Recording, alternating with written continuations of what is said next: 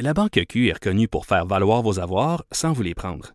Mais quand vous pensez à votre premier compte bancaire, tu sais, dans le temps à l'école, vous faisiez vos dépôts avec vos scènes dans la petite enveloppe. Hmm, C'était bien beau. Mais avec le temps, ce vieux compte-là vous a coûté des milliers de dollars en frais, puis vous ne faites pas une scène d'intérêt. Avec la Banque Q, vous obtenez des intérêts élevés et aucun frais sur vos services bancaires courants. Autrement dit, ça fait pas mal plus de scènes dans votre enveloppe, ça. Banque Q, faites valoir vos avoirs. Visitez banqueq.ca pour en savoir plus. Cube Radio. Cube Radio. Acteur majeur de la scène politique au Québec. Il analyse la politique et sépare les faits des rumeurs. Trudeau le midi. Bon midi, on est jeudi le 28 février. Ben oui, le mois de février qui s'achève déjà. hein. Euh, C'est un petit mois, le mois de février. Demain, ce sera déjà euh, le mois de mars avec euh, des perspectives peut-être plus positives. Un jour, le printemps qui, qui va arriver. On peut on va se le dire, là, au mois de février, on, on y a goûté. On y a goûté solidement et on n'est pas fâché de, de tourner la page sur ce mois et de se diriger vers euh, le mois de mars, vers la fête de la Saint-Patrick, tiens, le 17 mars. Toujours l'impression que vers la mi-mars, là, on a vraiment de l'espoir. On commence à avoir des belles journées, la neige commence à, fondre. Mais oui, je le sais, il y a toujours d'autres tempêtes après ça. Mais pour moi, il y a vraiment un indicateur. 17 mars, mi-mars, fête des Irlandais. C'est la fête de mon, grand garçon, en plus, qui va avoir 8 ans le 17 mars. Il y a de l'espoir, il y a de l'espoir. Parlant d'espoir, pas beaucoup d'espoir hein, de, pour... euh, Justin Trudeau et les libéraux, euh, en tout cas, peut-être des espoirs déçus parce que peut-être espérait-il que finalement euh, le témoignage de Jody Wilson-Raybould euh, soit un pétard mouillé. hein. J'imagine qu'ils espéraient ça. Ce qui est particulier, c'est que dans les faits, si tout le monde a été surpris de la teneur du témoignage de JWR hier, s'il y a des gens qui ne devaient pas l'être, ce sont euh, les libéraux, en tout cas les membres du Conseil des ministres de Justin Trudeau. Je m'explique. Plusieurs euh, disaient, je- j'en étais au cours des, deux, trois derniers jours, depuis qu'on qu'on savait que l'ex-procureur général était pour finalement témoigner, plusieurs personnes se disaient, oh, est-ce que la barre n'a pas été fixée trop haute? Parce que lorsque vous laissez une histoire gonflée, gonflée, gonflée à l'hélium, comme cette histoire-là a été gonflée, ben, un moment donné, vous vous attendez à un, un méchant pétard. Il faut, faut que ça saute. Et plusieurs disaient, on disait, ça se peut qu'on soit déçu, ça se peut que finalement, bon, il y avait certaines limitations, on avait le droit de, de faire fi de son secret professionnel, du secret entourant des, des- des discussions qu'elle avait avec ses collègues, mais n'avait pas le droit de parler de ce qui s'est passé après sa nomination comme ministre des anciennes combattantes, là, au mois de janvier, lorsqu'elle a été rétrogradée. Pas le droit de parler donc de sa démission, des discussions qui ont eu cours après que l'article euh, initial du Global Mail euh, ait- été publié. Mais finalement, euh, tout le monde a fait Wow! Ça a fait un méchant kaboom là, hier. Dès les premières minutes du témoignage, on a compris que Mme Wilson-Raybould était pour solidement déballer son sac avec aplomb, euh, moult détails, euh, une solidité, crédibilité. Alors, je reviens à ce que je disais. Les libéraux n'étaient pas surpris de ça. Parce que Mme Wilson-Raybould, la semaine dernière, souvenez-vous, dans euh, un geste euh, euh, pratiquement jamais vu, alors qu'il n'était plus au Conseil des ministres, avait demandé à s'adresser à ses collègues du Conseil des ministres, réunion qui a duré, je pense, c'est quatre heures de mémoire. Et on savait que à cette réunion-là, elle, elle avait dit donc sa vérité qu'elle souhaitait dire en commission parlementaire pour que le monde entier l'entende. Donc clairement, tout ce qu'elle a exposé hier, elle l'avait exposé lors du Conseil des ministres. Il faut croire que entre ce moment-là et le moment de son témoignage, Justin Trudeau se croisait les doigts. Hein, vous connaissez la phrase du populaire là, ben, consacrée en fait, brace for impact. Si vous êtes dans un avion là et que vous êtes en train de, il y a un accident, il y a un crash qui s'en vient. Normalement, la dernière chose que le commandant va dire, c'est brace for impact. Vous mettez la tête entre les genoux comme ça, là, et vous espérez que ça cognera pas trop fort. Dans le fond, c'est ce que Justin Trudeau faisait, mais il savait très bien jusqu'où elle pouvait aller. On a même l'impression qu'il a tenté de l'amadouer au cours des derniers jours. Hein? Euh, il y a eu le dernier caucus où il disait euh, Ah, je me suis même euh, excusé à Jody parce que j'aurais dû condamner plus rapidement les gens qui ont qui l'ont remis en doute, etc., etc., alors que lui-même l'avait fait. Bref, revenons au, témoignage. Je veux vous livrer deux, trois observations qui pour moi sont fondamentales parce qu'il y a tellement eu d'éléments là-dedans. Et bon, donc il y a eu confirmation de ce qu'on euh, se doutait, ce qu'on savait. C'est-à-dire qu'il y a eu des pressions indues, euh, répétées, très, très, très intenses, je dirais plus que ce qu'on le pensait même, euh, sur la ministre pour qu'elle intervienne auprès euh, du système judiciaire pour forcer un accord de réparation avec SNC-Lavalin. Donc, si on le savait, on a eu, on, a eu la preuve, en tout cas sa preuve qui, qui semble être très, très, très crédible.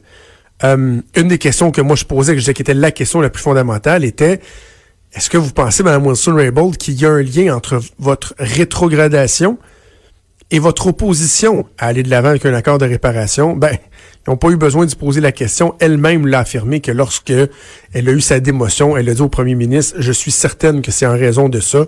Évidemment, le premier ministre ne pouvait pas lui dire que c'était ça. Non, non, non, Jody, euh, y avait d'autres raisons, d'autres motifs qu'elle n'a pas voulu euh, euh, aborder. Donc, ça, on l'attendait, ça a du poids mais c'était dans la suite logique. Maintenant, il y a eu du nouveau aussi. Là. Il y a eu du nouveau et c'est là que le bas blesse. C'est ce qui fait le plus mal à Justin Trudeau et euh, à son gouvernement.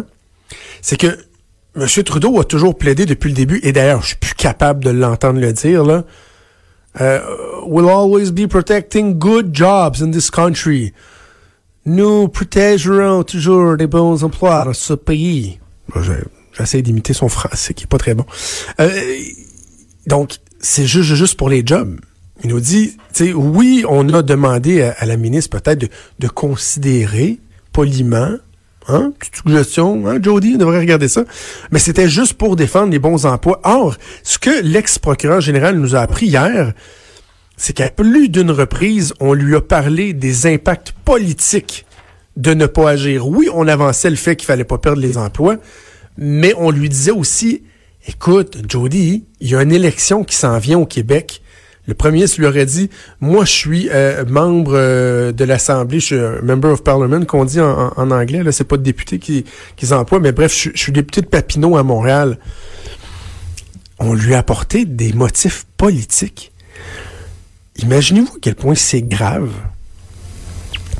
À quel point c'est grave, non seulement euh, de faire des pressions sur une... Parce que, dans des, mettons, prenons des projets d'infrastructure, que des ministres aient des représentations soutenues de la part de leurs collègues ou du premier ministre ou du bureau du premier ministre pour euh, euh, aller de l'avant, octroyer une subvention, quoi que ce soit.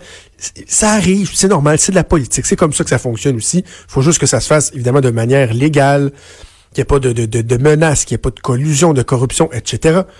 Mais c'est normal.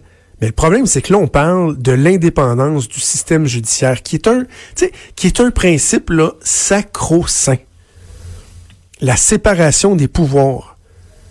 Que le légal puisse se gouverner comme bon lui semble, prendre les décisions qui s'imposent sans se faire influencer par le politique. C'est un principe qui est fondamental.